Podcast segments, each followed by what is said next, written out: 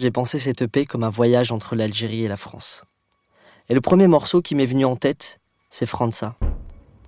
J'imagine alors mes parents, arrivés de Kabylie, attendant sur le quai d'Alger que le ferry parte pour Marseille, au milieu des années 60. Enfin, je crois.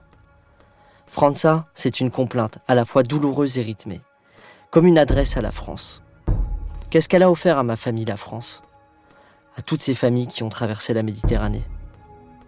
En composant la bande-son de Fragments d'Algérie, je les imaginais, et j'avais envie de les mettre en garde contre la violence qu'ils pourraient croiser dans leur voyage, violence physique, morale, violence de l'exil.